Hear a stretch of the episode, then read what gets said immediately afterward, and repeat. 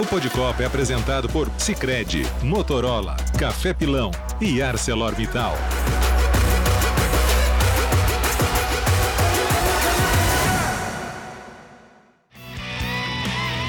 Chega mais nosso podcast Pod Copa especial esta semana. A gente passou o ano todo aí, esses últimos seis meses, vai, Renato? Falando de Copa do Mundo, seleção brasileira, com grandes entrevistados. E agora o momento está chegando. Hoje tivemos a lista do técnico Tite, os 26 nomes conhecidos. Por isso, essa edição especial do nosso Pod Copa, hoje com vídeo, ao vivo, com tudo, análise com o Renato Rodrigues, convidado É, especial chamou, aqui. Aleluia, ah, poxa vida. Pô. Eu deixei para te chamar num momento especial, meu amigo. Por isso você está aqui hoje. Um beijo, seja bem-vindo, Rê. Tudo bem, Glaucia? Tudo bem? Um abraço pra você, fã de esporte está acompanhando a gente, tanto agora ao vivo, né, nas nossas plataformas, como depois nas plataformas de áudio. Exato. Enfim, um abraço para todo mundo. A lista saiu faz o quê? Meia horinha, né? 40 minutinhos? Pô, tá quentinha, vamos, vamos falar bastante sobre. Dá o meu beijo para o Gustavo Hoffman também, que está conosco neste Pô de Copa. E aí a gente já repassa também os 26 nomes do técnico Tite. Bem-vindo, Gu. Beijo para você. Tudo bem, Glaucio? Um beijo para você, grande abraço para o Renato, para o fã de esportes. Uma lista bastante previsível, com um jogador que gera mais polêmica, mas que não é uma surpresa. Nós mesmos trouxemos a informação na semana passada de que a avaliação da comissão técnica sobre o Daniel Alves, comissão técnica, parte da comissão técnica que visitou o Daniel em Barcelona, tinha sido muito positiva. Então, não há nenhuma grande surpresa, há sim uma grande contestação, que é justamente o Daniel Alves. A gente já vai puxar esse assunto, que eu acho que é o principal aí a gente discutir dessa lista. Vamos dar uma olhada, então, como é que ficou. 26 nomes o técnico Tite anunciou agora há pouco. Você gostou, né, Renato? Anotei tudo no meu papelzinho aqui. É a raiz, né? Aqui é jornalismo raiz, meu querido. Ele foi falando, eu fui anotando, fui puxando a lista aqui também. Goleiros Alisson, Ederson e o Everton. Pra zaga, Bremer, Éder Militão, Marquinhos e Thiago Silva. Pras laterais, Alexandro, Alex Teles, Dani Alves e Danilo. No meio, Bruno Guimarães, Casimiro, Everton Ribeiro, Fabinho, Fred e Lucas Paquetá. E no ataque, olha, tá indo atacante de baciada, hein? Anthony, Gabriel Jesus, Gabriel Martinelli, Neymar, Pedro, Rafinha, Richarlison, Rodrigo e Vinícius Júnior. Lembrando que este ano são 26 nomes na lista, normalmente 23, então são três vagas a mais. E a gente pode começar, amigos, falando justamente desse primeiro destaque que o Gustavo já puxou, que é a presença do Daniel Alves na lista. Chega a ser uma surpresa ou talvez Falei aqui, são 26 nomes para essa Copa do Catar. Se não fossem 26, aí o Daniel seria mesmo carta fora do baralho ou não? O que, que você acha, Renato? Não tenho convicção que ele seria carta fora do baralho, não. Acho que, é, como o próprio Hoffman falou, a gente tem algumas questões a fazer com relação ao momento do Dani Alves. Acho que principalmente sem bola. Acho que fisicamente, é, os últimos jogos que eu vi dele, eu acho que ele tem sentido muito a questão de força, de velocidade. Com bola não é o que me preocupa. Acho que o Daniel Alves tem muito a ver é, com. E- ele é o jogador que oferece as características que a comissão pensa hoje para um lateral. De um lateral construtor que joga por dentro, que tem uma capacidade de jogar de frente para o jogo e, e fazer essa bola chegar na frente. Então, acho que nesse sentido faz sentido, não acho que não tem nenhuma surpresa. A minha questão é mais essa, a questão física dele, como é que ele tá, como é que tá o sem bola. É um cara que fez parte do ciclo, é, nunca esteve fora do radar da seleção, está muito claro é, durante um, um bom tempo. Acho que a, a- a comissão sempre deixou isso muito claro, que estava observando, que estava acompanhando. Então, não vejo surpresa, questiono, mas não acho um absurdo. Eu não levaria. Eu acho que o Militão, por exemplo, ali na, naquela ideia que o Tite teve, e que pode ser utilizado durante a Copa também, se acontecer alguma coisa com o Danilo, o Dani Alves não está bem, o Tite tem a opção do, do, do Militão ainda, então ele tem essa bola de segurança. Mas assim, questiono um pouco, mas não, não acho que seja um absurdo, como muita gente está pintando. É, embora o Gustavo tenha mesmo trazido essa história, né, de que o pessoal tava, tinha conversado com, com o Daniel em Barcelona e tudo, eu achei que ele fosse fazer essa opção, de levar o Militão ali mais como essa opção e, e abrir uma, uma outra vaga de, de zaga, Gustavo. Também achava, também achava. Na lista, né, o pessoal do ESPN.com.br pediu o, palpite né, da lista do Tite, eu errei dois nomes. né? Eu tinha colocado o Gabriel Magalhães como esse quinto zagueiro e não o Daniel Alves. E achei que para a vaga do Coutinho eu não tenho informação, tá? Mas aqui é a minha opinião. Eu, eu acho que o Coutinho iria para a Copa se não tivesse machucado. E aí, é, eu nessa, nessa outra eu errei, eu, eu achava que o Firmino seria a opção escolhida pelo Tite pelas características e não o Martinelli. No final das contas, vão nove atacantes mesmo. É, sobre o Daniel Alves, assim, eu acho que o momento dele é gera todo esse questionamento. O Daniel não está jogando, está treinando com o Barcelona B porque o Pumas caiu precocemente. O nível de atuação que ele apresentou no Campeonato Mexicano não justifica uma convocação para a seleção brasileira, ele está lá por toda a história que tem, por toda a confiança que a seleção brasileira, que a comissão técnica da seleção brasileira tem. É muito mais uma aposta no que ele pode te entregar do que ele vem entregando nesses últimos meses. A liderança, o papel que ele tem dentro do grupo pesou. Com certeza isso pesou e eu acho que é, as próprias palavras do Tite e do César Sampaio deixam isso mais claro.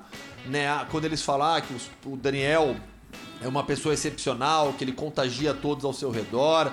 É, uma, é, é, o maior vencedor na história do futebol. Isso ninguém vai tirar do Daniel Alves, a não ser que alguém ultrapasse, claro. Mas isso ninguém tira atualmente. Então ele vai ter esse papel muito de liderança nos bastidores. É uma figura que será muito importante dentro da seleção brasileira. Agora, pensando objetivamente em jogo de Copa, vamos imaginar que o Danilo é, tenha um problema físico para estreia tá, do, da seleção brasileira que ele não possa jogar. Eu não iria com Daniel Alves contra o Filip Kostic, da Sérvia. Tô dando um exemplo já objetivo aqui. Eu acho que não dá jogo. Eu acho que para uma situação como essa, cabe muito mais o Militão nessa, nessa, nessa posição. Por mais que seja uma improvisação. Nossa, mas você vai improvisar na seleção brasileira em Copa do Mundo? E infelizmente não há hoje uma safra de laterais pela direita que tenha dado ao Tite uma condição de pensar em outros jogadores. O Emerson Royal, que seria esse jogador, não conseguiu manter alto nível. Então, eu acho a convocação do Daniel Alves bastante questionável, mas insisto, e acho que para todo mundo isso está claro, não é uma surpresa. É, e vem muito nessa da história mesmo, como o Gustavo falou, né? Ontem eu até conversava sobre isso, falei, poxa, mas aí se for puxar pela história apenas, né? Tem tanta é. gente que pela história também merecia até é, estar também numa lista, mas enfim, talvez essa carência ali na, na posição também seja mais um elemento e, claro, tudo que também a, a, seleção brasileira, toda a comissão analisou de Daniel Alves. Então, vamos ouvir o próprio Tite falando sobre a convocação do lateral. O critério do Daniel Alves é um critério de todos, né? que, ele, que ele premia qualidade técnica individual, ela premia o seu aspecto físico e ele, ele, e ele traz o seu aspecto mental, tal qual os outros, alguns com uma ou outra mais qualidade. Tá aí, Tite tem um plano então. Isso. É, é, é no aspecto técnico e mental, como ele diz ali, Acho que ninguém tem dúvida do, da capacidade do, do Daniel Alves. É, a gente até, falava na questão com bola, não é um jogador que me preocupa. É um cara que com bola no pé ele vai construir, vai achar passe, é, vai colocar o time para frente, como, como, os laterais do Tite têm jogado nesse modelo de jogo mais por dentro. Né? Acho que a gente vai depois até esmiuçar um pouco mais essa questão do modelo de jogo hoje. A minha questão é o que o, o, o Hoffman disse: um Kostic em cima dele não vai dar bom. É, e, e, a gente já viu ele no México, no próprio Barcelona, sofrendo com jogadores dessa característica. É, pontas que têm essa capacidade de arrastar na força, de imposição física. É, então, para mim, a, a, grande, a grande questão do Dani é o que esse cara vai entregar defensivamente, sem bola. A questão da imposição. E, e é natural que tenha esse declínio, porque ele já está numa idade avançada. Agora, tudo isso, a questão da história, a questão da, da, influência que ele tem dentro do vestiário, que deve ser grande, tudo isso credencia ele. Isso entra até no, no aspecto mental, acho que psicológico. Acho que o Daniel Alves está é, tá muito mais que acostumado com esse tamanho de coisa de, de jogo, é, de decisão. É, a minha questão é se ele tem caixa ainda realmente para correr atrás de um, de um, Rafael Leão, em algum momento ser encontrado durante uma Copa, é, do próprio Kostic. Pô, tem muito. Um embolo, que, o embolo que ele vai pegar contra a Suíça, como é que vai ser. Enfim, então, é, nesse sentido eu questiono. E agora a gente tem que ver, né? Acho que a, a comissão pelo menos está acompanhando, né? Estava vendo como é que ele está. Agora, só treinando com o Barcelona B, então, é, bola, bola mesmo é a única decisão que, que eu acho que ela é bem questionável. Até até né, recuperar um pouco daquilo que, que eu publiquei na semana passada. Né? O que impressionou positivamente a comissão técnica foi a intensidade dos treinamentos do Rafa Marques. Isso foi determinante. Como o Fábio Macerejian colocou também na coletiva, né, os dados que eles receberam do Daniel Alves, todas as métricas, colaboraram também para a tomada de decisão. Mas a decisão, no final das contas, foi do Tite. Né? Quem, quem, dá, quem toma a decisão final é o Tite. O que a, o que a comissão técnica, o que o Fábio é, fizeram foi: Tite, tá aqui, ele está aprovado. Se você quiser chamar, pode chamar que ele, que ele aguenta, esse foi o recado. E aí o Tite que tomou a decisão de levar o lateral. Mas no final das contas, né, é aquilo, a gente, claro que é, é, a gente acaba focando no Daniel Alves porque foi a, a polêmica, a única polêmica talvez, né, o fator de discordância maior, mas no final das contas a lista é muito boa, né, acho que isso é, é importante ressaltar. O time é muito forte, a safra de atacantes é algo absurdo, né? Muito. Eu concordo também que a lista seja boa. Ah, essa acho que é o ponto é, do Daniel. Talvez um discorde de um ali, outro aqui. O, o, Gustavo até falou quando a gente discutia essa história de talvez ele levasse o, o Militão é, pra, pra, mais para lateral e puxasse outro para a defesa. Eu achei que o Gabriel Magalhães estaria um pouco acima aí nessa disputa. Era a impressão que eu é, tinha. E, e, aí aparece na lista final o Bremer. O, o Gabriel Magalhães ele não está indo porque ele está mal ele ele está muito bem, inclusive, crescendo muito no Arsenal. A dupla dele com o Saliba ali, hoje é uma das mais fortes do mundo. O Gabriel ele não vai porque o Bremer, na oportunidade que teve, é, ele demonstrou coisas que a comissão gostou muito. A questão da concentração, de ser um cara muito gelado, muito frio.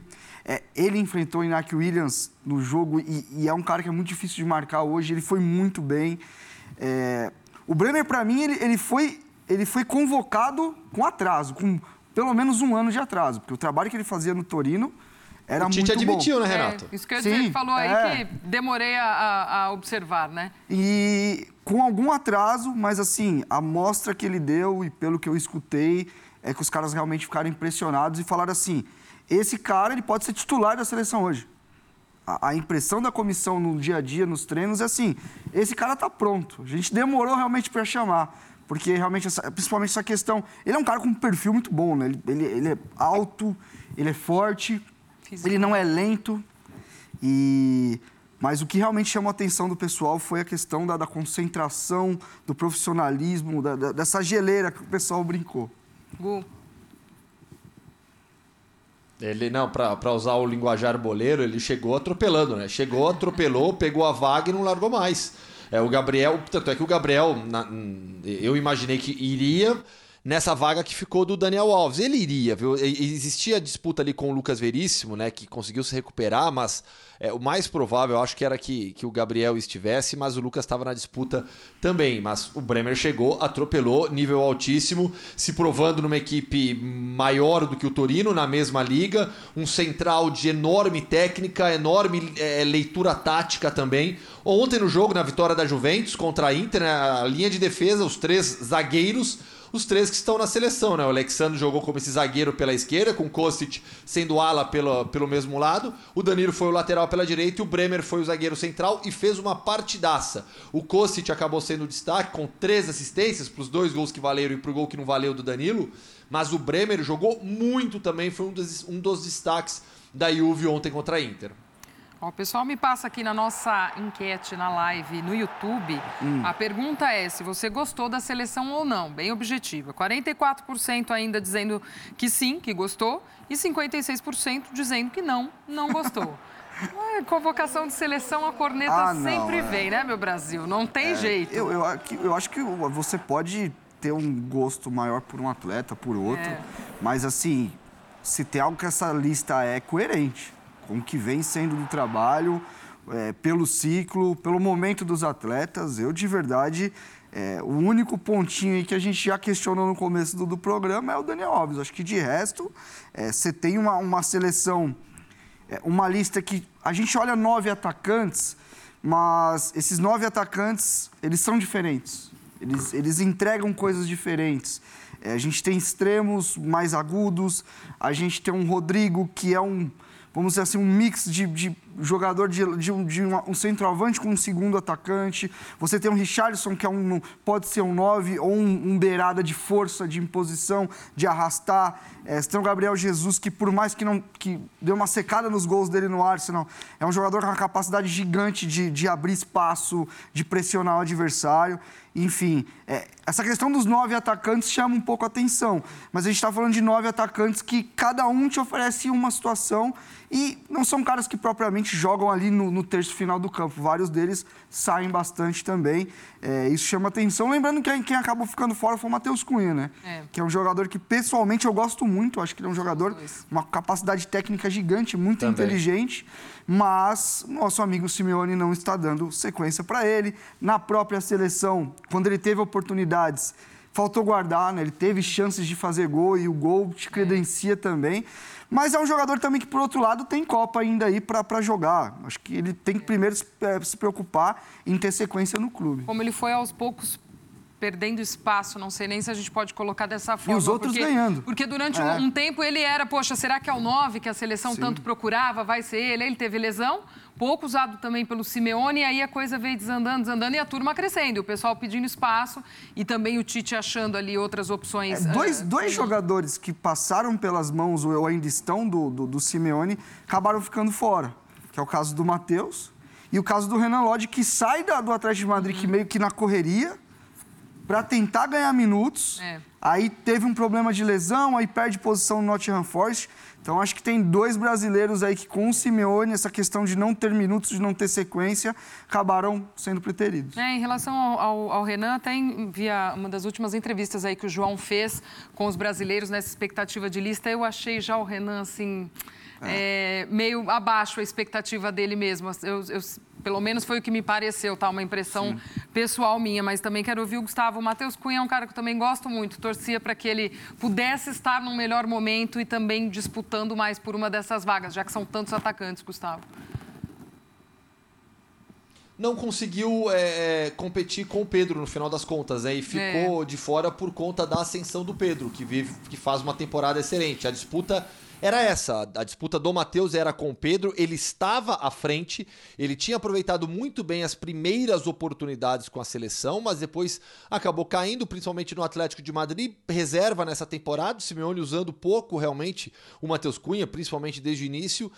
E aí ficou difícil para ele, ficou bem difícil para o Matheus. É, acho que a convocação do Pedro para essa ideia dentro do, do elenco de 26 jogadores é justíssima, não tem nem que que discutir muito, não. O Matheus, infelizmente, ficou de fora. Eu adoro o Matheus, acho um jogador excepcional. É uma pessoa muito boa também. O Matheus é um cara excepcional. Infelizmente, fica de fora dessa Copa, mas certamente terá outros ciclos. Sabe que ponto que eu acho interessante é, é para a gente discutir? Porque o nome do Daniel Alves chama atenção, mas eu acho que a lateral esquerda é um ponto de preocupação. É, porque na direita o titular é o Danilo. E o Danilo hoje está entre os melhores do mundo na sua posição. E é um jogador que entrega para a seleção brasileira uma força defensiva muito grande por ali. Uma inteligência tática enorme uma, e muita experiência. O Danilo é jogador de clube grande, jogador de grandes torneios também. A lateral esquerda eu acho que preocupa muito mais, porque o Alexandre não vive um grande momento técnico. Vem até jogando como zagueiro em algumas partidas.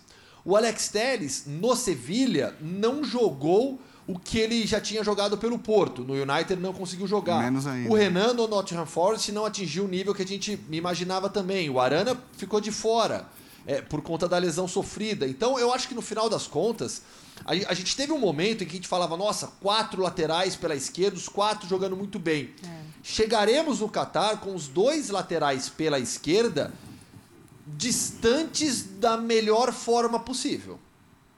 E aí, Renato? Não, total, total. É, o que o, que o Hoffman traz é interessante porque, assim, na direita, apesar dessa, de a gente não ter muitas opções, a gente tem uma unanimidade. Sim. Eu acho que não é para todo mundo que é unanimidade. Eu vejo muita gente pegando no pé do Danilo. Mas eu acho um baita de um lateral dentro do que a, o modelo de jogo da seleção pede, melhor ainda porque ele trabalha por trás exato, da jogada. Renato, é, é, é, um cara que, ali no momento de uma retomada, de uma transição, é um cara que tem posição física. O, a gente tem, o que a gente tem que primeiro entender é o quê? Os laterais da seleção brasileira hoje não são laterais de fundo. Não são laterais como a gente está acostumado, na laterais brasileiros, como a gente fala, que a gente sempre produziu muito. Lateral de ultrapassagem, de fundo. Claro que uma hora ou outra o jogo vai pedir e não quer dizer que os caras têm que ficar parado ali. Mas a gente tem que olhar hoje para a seleção com laterais com a capacidade de construção, de jogar por trás da jogada. Para no momento da perda da bola, tá encaixado, é, se impor fisicamente. E nesse sentido, o Danilo. E, e como o Hoffman colocou, né? Não é possível que um cara seja tão ruim o Danilo só jogou em time fera na, na, Europa. Só em time fera, só pegou treinador gigante. Então é um cara que muito rodado, se fisicamente estiver bem, acho que é bola de segurança. Na esquerda, é, o Alexandro, como, como o Hoffman colocou, também com sucessão de lesões, né, também, no, durante esse ciclo de Copa. Muitas lesões, não conseguindo firmar. É, tecnicamente também não está tão bem. O Alex Telles é, eu acho que nas últimas convocações ele trabalhou bem por dentro. Eu acho que, foi, eu acho que o Teles ele vai para a Copa pelo que ele mostrou na seleção, na briga que ele teve com o Lodge. Inclusive, cada um jogou um pouco. Acho que o, o Teles jogou 70% do tempo na convocação e o, e o Lodge pegou um tempo. O Lodge também não foi mal na, na, na, na, ideia ali de construção por dentro, até como um segundo volante em alguns momentos. Então, acho que a, a grande questão é essa. É, quem acompanha futebol é entender que Hoje, os laterais da seleção brasileira têm outra função. Quem abre campo, quem fica espetado, são os extremos, os pontas. Até por isso, tanta gente para essa posição, com várias características. Porque o Tite tem jogado muito nesse sentido. A gente fala muito de Neymar, de, de ali nos volantes, mas eu vejo o modelo de jogo hoje da seleção muito para potencializar a capacidade técnica e de um contra um desses caras fazer o máximo para deixar o Vini na capacidade de enfrentamento com alguém, do Anthony, do próprio Rafinha. Então, acho que a gente fala de muitas posições, mas eu acho que hoje a seleção é muito pautada nesses extremos, nesses pontos. Aliás, o Tite, perguntado também na convocação do Martinelli, tocou nesse ponto, Sim. nessa história de, desse, desse jogo mais agudo, desse lado mais agudo. Temos aí o Tite falando também da convocação do Gabriel Martinelli, né? Função do Gabriel Martinelli, de externo, ponta, agressivo, tem sido um dos destaques do Arsenal é, na primeira colocação da Premier League. É, um jogador do lance individual, de transições em velocidade, que teve conosco, foram duas convocações, uh, e que vem mantendo esse alto nível. Nessa concorrência, a gente diz que, que os atletas concorrem em alto nível. Ela pode ser, ela poderia ser, outros convocados poderiam e teriam, seriam plenamente justos. E existem argumentos para outros que poderiam ser convocados, também é verdade. São escolhas. Escolha de um atleta que ele é, dentro das características da equipe, do modelo, nós precisamos de jogadores agudos pelos lados, incisivos pelo lado. Foi assim que a equipe se montou, é assim que uma equipe se estruturou. Então, de ter esses jogadores, que é o caso do Martinelli também. Eu não sei vocês, uh, não vejo como surpresa o Martinelli. Não. Muito embora acho que esse momento da temporada e essa, essa reta final foi determinante para, de fato, ele estar tá aí nessa, nessa lista. Também, claro, por jogadores a mais, por números a mais da possibilidade de convocação, mas não é uma surpresa, mas eu acho que ele se colocou muito no atual momento. O Martinelli é o, vamos dizer assim, acho que a palavra é um pouco forte, mas ele, mas ele é um fenômeno. É um jogador que é, disputa uma Copa São Paulo, logo em seguida faz um paulista muito forte e ele simplesmente pula para um dos maiores clubes da Premier League. Muito se pensou, ah não, pô, é uma aposta do Arsenal, o Arsenal vai emprestar. Não, esse cara tá ganhando espaço a cada temporada. É, é, é um jogador que compete muito dentro de campo, ele tem e pelo que a gente escuta, assim, um foco, uma, uma capacidade de concentração é, gigante. E, e, assim, se o cara jogar na maior liga do mundo, titular, com líder do campeonato, se isso não o credencia estar numa seleção, eu realmente não sei o que credenciaria um jogador. É, é um atleta que vem num crescimento muito rápido. A gente fica muito em cima de Vini, de Rodrigo, que estão no Real Madrid, que é o clube mais vitorioso do, do, do planeta. Mas o, o, que o Martinelli tem crescido e o que tem sido a temporada dele pro funcionamento do Arsenal é, é gigantesco. Eu não vejo como. Eu acho que se ele não fosse, a gente poderia falar, não, ok, porque é um jogador para mais de uma Copa. Sim. O Martinelli vai estar em mais Copas. Mas o que ele vem fazendo. E assim, é, eu sei que tem muita gente que, ah, isso é síndrome de vira-lata, não sei o quê. Cara, o cara estar jogando o que ele está jogando numa Premier League é, o nível competitivo que ele está é, não tem comparação. Vejo muita gente pedindo gente aqui do Brasil, cadê o pessoal? É um Dudu, por exemplo. Não tem comparação. Dudu é um grande jogador, mas o cara está enfrentando os melhores jogadores do mundo. Um time tão grande quanto o Palmeiras. Enfim, eu não sei o que o Hoffman pensa nesse sentido. Do Ituano para é a Copa do Mundo do Catar, é, é isso. Pensa igual, né? Fala, Gu. É, isso é legal. A, é. a história do Martinelli é muito legal. A história é boa, pô. É, mas, assim, começando pelo ah, pô, começando, começando pelo final agora já, né, que o Renato citou. É, essa comissão técnica pensa assim também, e eu tô de acordo. É, não, não dá para comparar a intensidade, o nível de jogo que você tem nas das grandes ligas europeias, da Champions, com os campeonatos sul-americanos, Libertadores, Copa Sul-Americana, Campeonato Brasileiro. Não dá, simplesmente não dá. Isso faz muita diferença, esse tipo de enfrentamento. Sobre o Martinelli, acho que se ele ficasse fora não geraria qualquer polêmica. É, mas acredito ainda, não tive tempo de, de, de ir atrás da informação mas acredito que o Coutinho estaria nessa lista e seria na vaga do Martinelli, se o Coutinho não tivesse machucado.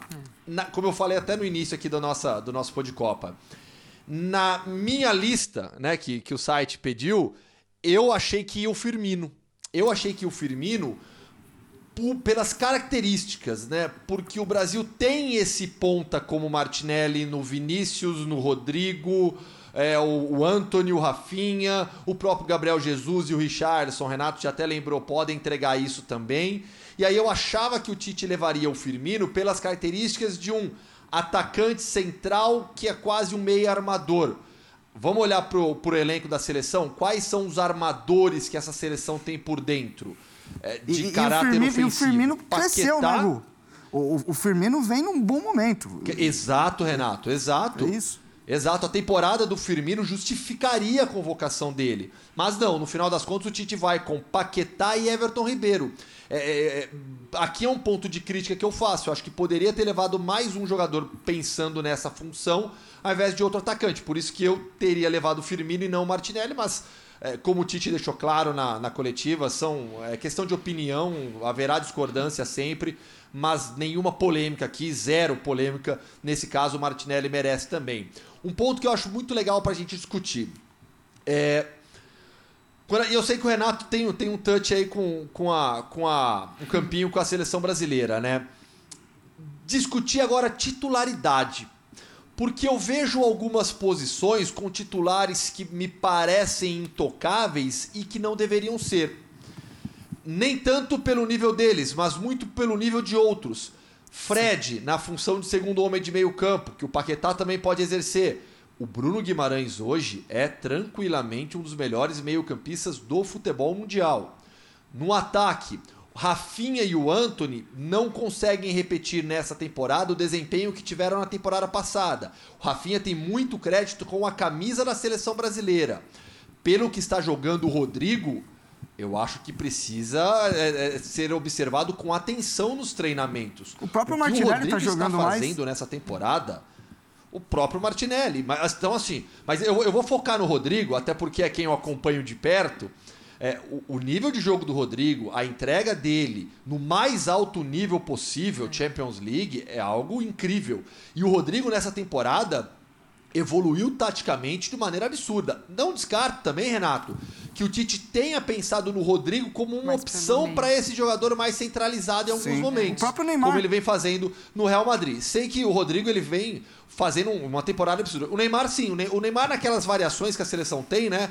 Ele pode ser o falso 9, pode ser esse jogador atrás do, do, do 9, pode ser o meia pela esquerda flutuando por dentro, mas no, na ideia do 4-4-2, ali é o Neymar como 9, como falso 9 ou como esse jogador atrás do 9, né? É isso. Vou, só antes de você falar, Rê, é, em relação ao Rodrigo, né, no, no, último jogo com o Brasil em que ele entra, eu tinha a impressão que muitas vezes ele também vinha pelo meio, vinha por é. dentro é. também. E eu... Ele, eu, eu senti ali o Tite fazendo esse teste também com o Rodrigo. É, de trazê-lo num outro, numa outra é, posição. A questão do Rodrigo é que ele não é exatamente um centroavante. É. E não é exatamente um extremo agudo como o Tite tem usado esses caras para largar o campo. Inclusive, eu acho que se você, você deixar o Rodrigo espetado, por mais que o, dentro da ideia de jogo, é no momento que a bola chega do lado contrário, o ponta pisa na área e está presente para terminar a jogada, eu acho que você tira o melhor do Rodrigo. Eu acho que o Rodrigo é um cara mais capaz. O Rodrigo é, vamos dizer assim, um segundo atacante. É, é um jogador que joga ali do lado do 9, que tem uma capacidade de mobilidade muito grande, de jogar curto e principalmente tem que estar perto do gol. O Rodrigo é um cara que tem uma capacidade de concluir as jogadas gigante, assim, uma frieza, parece que ele não, ele não sente o, o jogo. O Ancelotti tem feito isso com ele. Sim, sim, sim, ele, ele tem e ele tem jogado cada é, vez mais. Várias vezes no Real Madrid, o Ancelotti mesmo é, mesmo quando joga num 4-3-3, por exemplo, que é o padrão do Real Madrid, o, o Rodrigo ele, ele fica dentro da grande área, próximo ao Sim. Benzema, deixa amplitude pela direita, com o Carvajal, até mesmo com o Valverde passando por ali. Sim, sim. Então, então a questão de todos esses atacantes é que você tem, é, vamos dizer assim, é, se tem algo que a gente não vai poder reclamar é eu olho para o banco e não vejo opções. Uhum. E a gente pode até falar um pouco mais sobre isso também, que vai ser a primeira Copa com cinco substituições. Eu acho que isso tem um peso gigante no jogo, ainda mais pensando em tiro curto. Uhum. Você mexe em metade do time de linha. Você consegue. E hoje você olha para a seleção, você tem um jogador de um contra um, você tem um jogador da força, que é o Richardson, para arrastar. Você tem um jogador mais técnico, que se uma bola sobrar, ele guarda, que é o Rodrigo. Você tem um Vini do outro lado. Então, é, eu acho que em questão de, de profundidade, o que a gente tem nesse elenco, nesse plantel, é, não dá para reclamar. É. Você tem todas as, as, as ferramentas para fazer o trabalho. Se vai dar certo, se não vai, é outra questão. Eu acho que ganhar ou não a Copa, como eu já pontuei, não diminui o trabalho que está sendo feito. Acho o trabalho muito bom. Acho que a gente é realmente os, os, favoritos porque existe um trabalho muito bom. Mas, assim, diferente de outros, vamos dizer, de outros momentos, hoje você olha para o banco e você fala, como o Hoffman colocou, Pô, o Bruno Guimarães está jogando muito. Pô, o Martinelli é um jogador que está jogando num nível gigante na Premier League. O Richarlison é um jogador que você sabe a capacidade que ele tem nesse tipo de jogo grande. É, atrás, você tem jogadores já muito rodados. Você tem o próprio Bremer, que a gente falou. Se acontecer alguma coisa com alguém, você sabe que o cara segura. Tem o próprio Militão. Acho que o momento do Bremer é até melhor do que o do Militão, inclusive. Enfim, eu acho que a gente tem todas as ferramentas para fazer uma grande Copa. E a questão das cinco substituições, eu particularmente gosto muito. Eu acho muito legal essa história, porque você consegue mudar muito a cara da tua equipe, forma de jogar, enfim, é, com cinco, cinco mexidas. Antes disso, é, né, surgiu por conta da pandemia, de uma necessidade, Sim. mas eu acho muito legal que isso tenha sido adotado e eu me lembro de conversar... É porque o futebol mudou, né? A exigência física é eu muito me lembro, maior. Eu me lembro muito de conversar com o PC Oliveira, multicampeão com a Seleção Brasileira de Futsal e que hoje trabalha no futebol de campo, e ele falava muito isso, o quanto termos mais substituições poderia trazer ao futebol uma outra dinâmica. A, a, até na questão do de... investimento. Quando você tem um, um, Flamengo, por exemplo, que investe o que investe, para ter tantos jogadores, inclusive, no banco, você tem cinco substituições você vai usar mais eles, você vai usar mais seu investimento. Até a questão da gestão de vestiário, os jogadores vão ter mais minutos também. Vai ter gente grande que vai estar fora e, e, e vai poder jogar. Eu, eu, particularmente, eu gosto muito. Acho que a ideia de três paradas está correto. Mas eu estou muito curioso para ver como cada treinador vai usar isso. A gente olha para a Premier League hoje, as cinco substituições foi, foi incluído lá. Mas os treinadores não têm usado. Eu fiz um dia o um jogo do, do City e ele fez duas substituições. Então eu estou muito curioso como que os treinadores vão trabalhar na questão principalmente estratégica. É. Porque o próprio Tite ele tem sistemas diferentes dependendo das opções que ele usa. É, eu ia dizer sobre isso, porque nesse último jogo também, que eu citei essa história do Rodrigo, deu para notar bem no Tite ele mudando muito o seu tipo de jogo, de sistema, a Sim. partir dessas mexidas, dessas substituições. Sim. Então, também acho que já pensando, bom, vou levar esse, vou levar aquele, levar essa galera toda, pensando nessas, nessas mexidas. Já vou passar a bola lá para o Gustavo, mas antes vamos ouvir o próprio Tite. Nossa equipe está lá na sede da CBF, convoco... é, opa, acompanhou a convocação e o Mauro Mauro Naves perguntou para o Tite, afinal, como é que joga esse time? Vamos ver o que, é que o Tite falou. Existem duas formas de, eh, que nós temos de atuar. Ele é com dois atacantes de flanco, ou ele é com o Paquetá do lado, segundo meio campista um pouco mais à frente. Tu tens acompanhado e tem visto dessa forma, é onde a equipe ela tem produzido, e depois tem peças de reposição com características parecidas. Então existem esses dois modelos e nós vamos pleitear, porque eu acredito não em tirar em zona uh, de conforto, eu acredito em botar em zona de confiança e desafiar o atleta a ser melhor. Eles têm concorrência nas suas funções. Se não produzir bem, vai ter o outro concorrente de forma leal. Isso é legal. Mas ninguém vai tirar de zona de confiança. Nós vamos deixar ele confortável. Aí eu, e pego até, eu acho que o Brenner falou uma, né, Matheus? O, o, o relator, eu acho que é importante passar essa. Não é? Tu não quer falar? Não, não, acho, não, acho que não dá para falar. Mas eu vou falar de uma outra forma. É, de um posicionamento, para ver o que, que eu quero dizer com confiança, de um posicionamento que nós estudamos que ele faz no seu clube para que ele possa fazer na seleção. Melhor assim. Melhor assim, né? aí ele disse, pô, e aí eu vou para o clube e me é pedido a fazer uma outra situação diferente. Ele disse, eu fiquei eh, desconfortável, eu fiquei mal, eu fiquei a ponto de errar, cometer um erro defensivo e prejudicar toda a equipe, porque eu não estou acostumado a fazer isso. E aí eu coloquei, tu falou isso para a pessoa, tu falou isso para para outro profissional. Ele disse, pô, isso me deixa extremamente inseguro. E o que, que nós trouxemos? É justamente dessa confiança e desafiá-lo a alto nível. Mas agora, pedir para fazer uma função, quando ele não exerce dentro do seu clube, aí a professora Lampadinha, que eu já passei por essa fase também de professor Lampadinha, de. Não é, não é Lampadinha, é Ludovico, né? Pardal. Sei, Pardal. Pardal. Pardal. É antigo. É do meu tempo, né? é do teu também. É do nosso também, que você não, lembra. Lógico que sim, não. não. Você Entregou via muita, muitas... Alegre ali, hein? Muito. Oi? Que, Gu? Entregou o Massimiliano Alegre ali, o Bremer, nessa, nessa conversa aí que o Matheus Bach tentou segurar, o Tite soltou. Pois é. Soltou crítica ali, acabou soltou, sobrando ali pro Massimiliano Alegre. Que não tá com muita moral por lá. Então. Já deu uma entregada. Mas o Tite falou aí também dessa questão de jogar em outras uh, funções. E isso eu acho que a, a, a, o time que ele leva, essa equipe que ele leva, tem um pouco dessas características também, né, Gustavo? Dessa polivalência e dele também conseguir mexer com essa turma em outras posições. Tem. É, o Tite falou em dois, duas formas de jogar, né?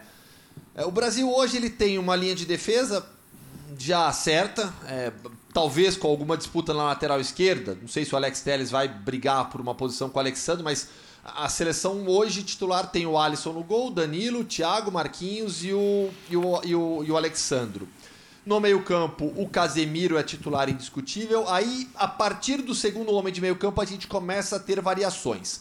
O Paquetá. O Paquetá na seleção já foi esse meia pela esquerda que fecha por dentro, como o Tite citou. Já foi esse meia mais avançado, já foi um segundo homem de meio campo e já foi falso 9, ao se alternando ali na posição, na função com o Neymar. É, se não for o Paquetá na, segunda, na função de segundo homem, é o Fred hoje o titular com o Paquetá na armação. A, Neymar saindo da esquerda por dentro, ou Neymar como falso 9, ou Vinícius pela esquerda como titular, Richarlison titular, ou Richarlison no comando de ataque. Olha quantas opções o Brasil tem. É, então, assim, eu acho que hoje a seleção brasileira ela tem uma forma de jogo muito bem definida. O Brasil sabe como joga, com possibilidade de variações. É, ao ponto de cogitar uma seleção sem o Vinícius Júnior como titular, o que eu acho é, absurdo pelo nível do Vinícius, mas dá pra, pra, gente projetar uma seleção contra a Sérvia com, do meio para frente, Casemiro, Fred, Paquetá, Casemiro, Fred, Paquetá, Neymar, Richarlison e Rafinha. Neymar jogando atrás do Richarlison, Paquetá sendo esse meia pela esquerda, o Rafinha na direita, Casemiro e Fred, com Vinícius no banco. Não vou me surpreender nem um pouco se esse for o time titular para a estreia. Não, é. Eu, eu acho que existem. é, Eu acho que essa questão do momento, é, essa é a minha grande curiosidade. Porque a gente está falando de vários jogadores que são unanimidade na seleção, mas que nos seus clubes não vivem um momento, vamos dizer assim, o melhor momento. Não quer dizer que eles estão mal. O próprio Rafinha no Barcelona chega com um impacto muito grande e agora tem tido dificuldade, até porque a concorrência lá é muito grande. É, o próprio Casemiro, se a gente for olhar para o nível do Casemiro, o Casemiro já jogou mais.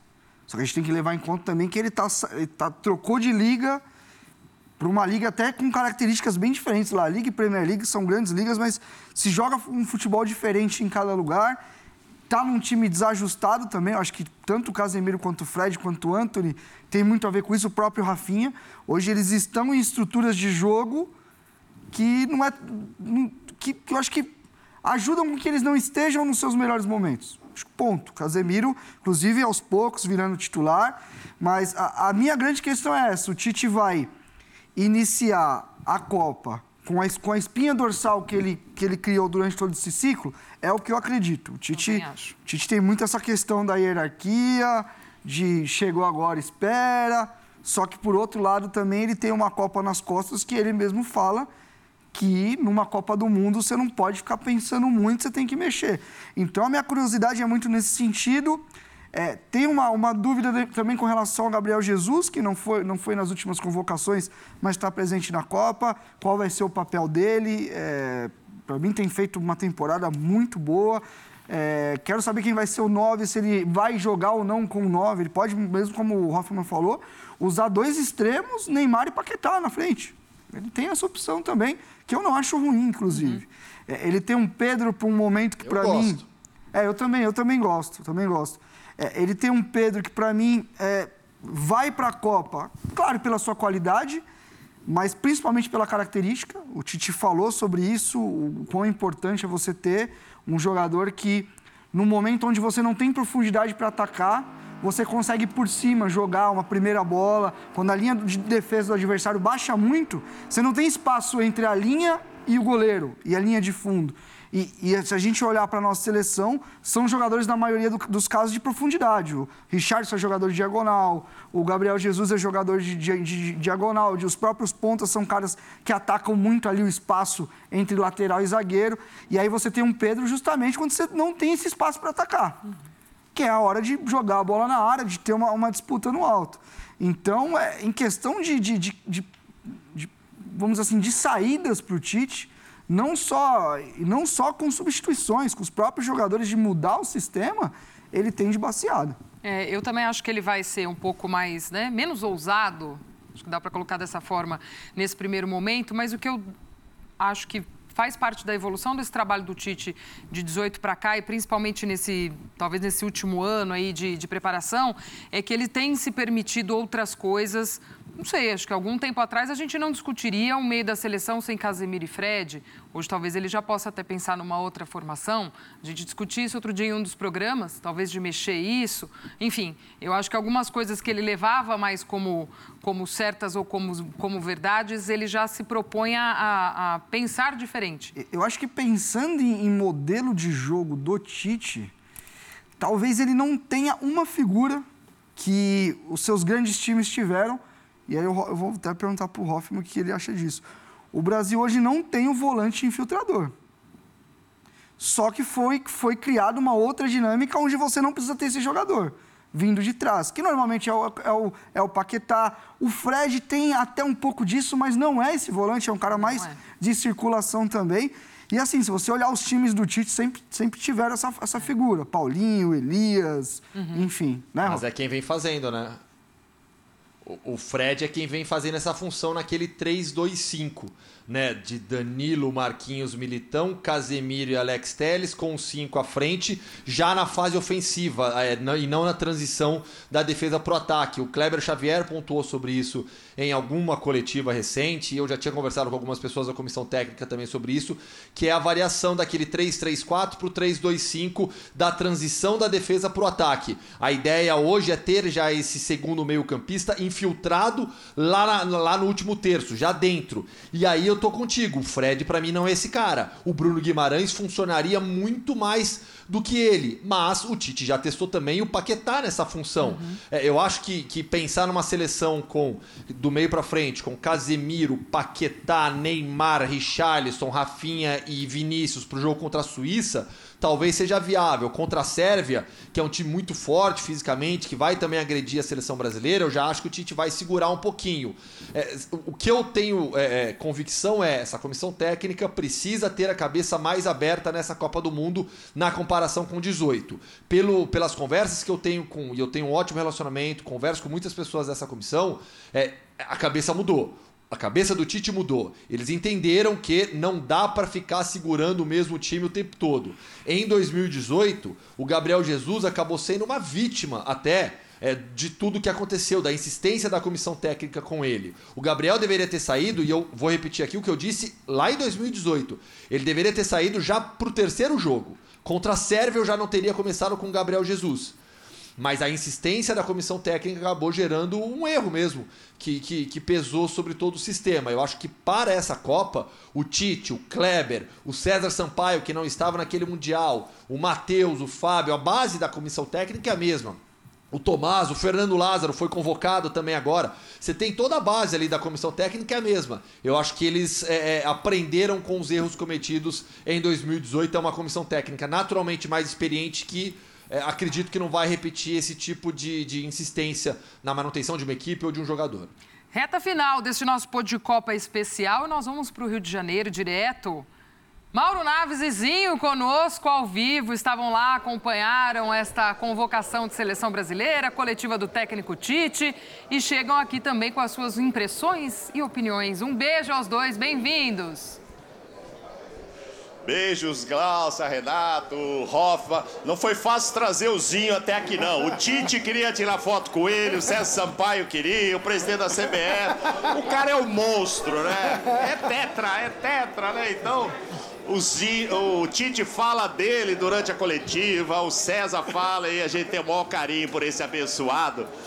Parabéns por esse prestígio merecido, né, abençoado? A gente sabe disso. Glaucio, é o seguinte, vocês falavam aí, eu vi que colocaram a minha resposta, né, a minha pergunta com a resposta do Tite, e era exatamente sobre isso que o Renato e o Rafa e vocês estão falando, Sim, que a minha intenção era mostrar é, ou tirar do Tite se ele vai mesmo usar mais de um time. Ele repetiu o time todos os jogos, do meio para frente, em 2018. Ele só tirou o Danilo, que machucou, depois o Fagner, depois o Marcelo com o Felipe Luiz. No mais, era Casimiro, Paulinho, Coutinho, William, Jesus e Neymar. Foi, foi assim até a Bélgica. Aí também não teve o Casimiro, teve que mudar, mas não foi vontade dele.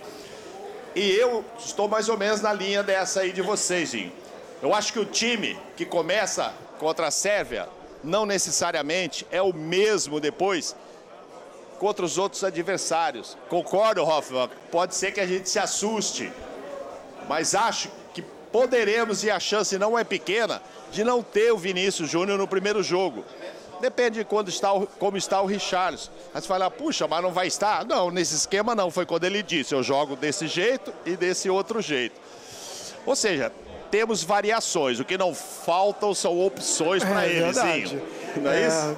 Bom, primeiro, obrigado pelas palavras. Um abraço para a turma toda aí, para os companheiros. Glaucia, um beijo para você também. Eu tô por aí também. Eu acho que assim, depois de 2006, na minha opinião, esse é o melhor elenco que nós temos Isso. de opções. Exato. Então, em cima disso, o Tite não pode ficar preso somente a um sistema de jogo, a um modelo de jogo. E ele testou ao longo da preparação. A gente viu até uma formatação dita pelo Hoffman, é, que pode ser contra a Suíça, não, não, me engano se ele falou, né? Que é recuando um pouquinho o Paquetá, Isso. abrir mão de um volante, no caso o Fred, e aí você ter os dois abertos, Vinícius e Rafinha, com o Neymar e Richarlison. Neymar, enfim. Você pode também fazer isso com o Bruno Guimarães, que tem a qualidade, capacidade para se adiantar, se transformar quase, no... que eu, quase que eu perguntei diretamente para ele se cinco dias vão servir para o Bruno Guimarães virar titular. É. Ele está voando na Inglaterra, mas enfim. É, a verdade é que assim, ele tem opções para dentro da competição, né, com treinamento, e o Tite é capacitado para isso, ele é a comissão isso. técnica, para olhar para o adversário e ver o que precisa. E também você dentro da competição, né, uma Copa do Mundo de um tiro curto, é, você pode começar com um time jogando e nada é, pode, pode fazer com que ele não mude durante o jogo. Sim, o Renato lembrava, primeira Copa com cinco substituições, uma É, maravilha. Então, Você assim, muda tudo, pô. você começa um jogo pensando numa Sérvia, que é um, para mim é o compromisso mais difícil, vamos dizer assim, qualificada e também forte fisicamente. É, você tem essa for- formatação mais conservadora, vamos dizer assim, com dois volantes, né? Fred e o Casimiro, mas dentro do jogo você pode ter uma visão diferente do que está acontecendo e você tem essa opção no banco para mudar, para mexer. O bom é que o Tite tem as opções e, vari- e as variações para fazer. Então, assim, para você ganhar uma competição, você não precisa começar de um jeito e terminar de um jeito. E aí vem a minha expectativa do Hexa, né, da conquista, porque nós estamos com um bom grupo, com variações táticas para o treinador optar de começar ou mudar. Então, assim, acho que o Tite tem isso em mente e ele sabe que é, o Hoffman até falou assim que em 18, ca- 18 né? Teria mudado no terceiro jogo. Sim, sim. Concordo e pode ser que ele nem precise mudar com o nome de jogador. Com o próprio Gabriel Jesus na Copa 18, ele poderia ter mudado o sistema para privilegiar e não sacrificar o Gabriel Jesus como foi sacrificado. Podia ser mais centroavante do que ajudar Né? na, na- na parte defensiva. Então, né? às vezes, o treinador com né? os mesmos jogadores, ele pode mudar o estilo do sistema de jogo e o Brasil está com muitas opções para isso. Isso aí, Glaucia. Boa! Mauro Naves e também Zinho, direto da sede da CBF, acompanharam esta convocação, os 26 nomes, então, cada vez mais perto do Catar, amigos. Um beijo aos dois.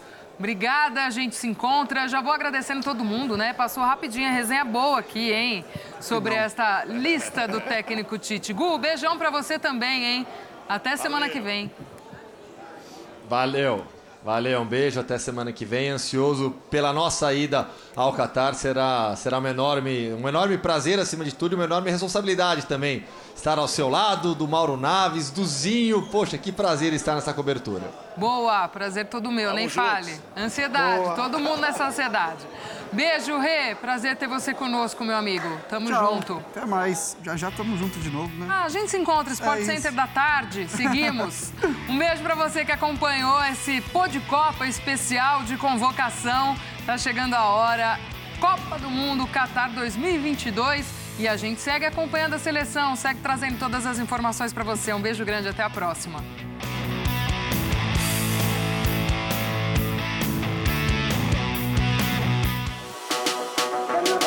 O Pô de Copa é apresentado por Sicredi, Motorola, Café Pilão e ArcelorMittal.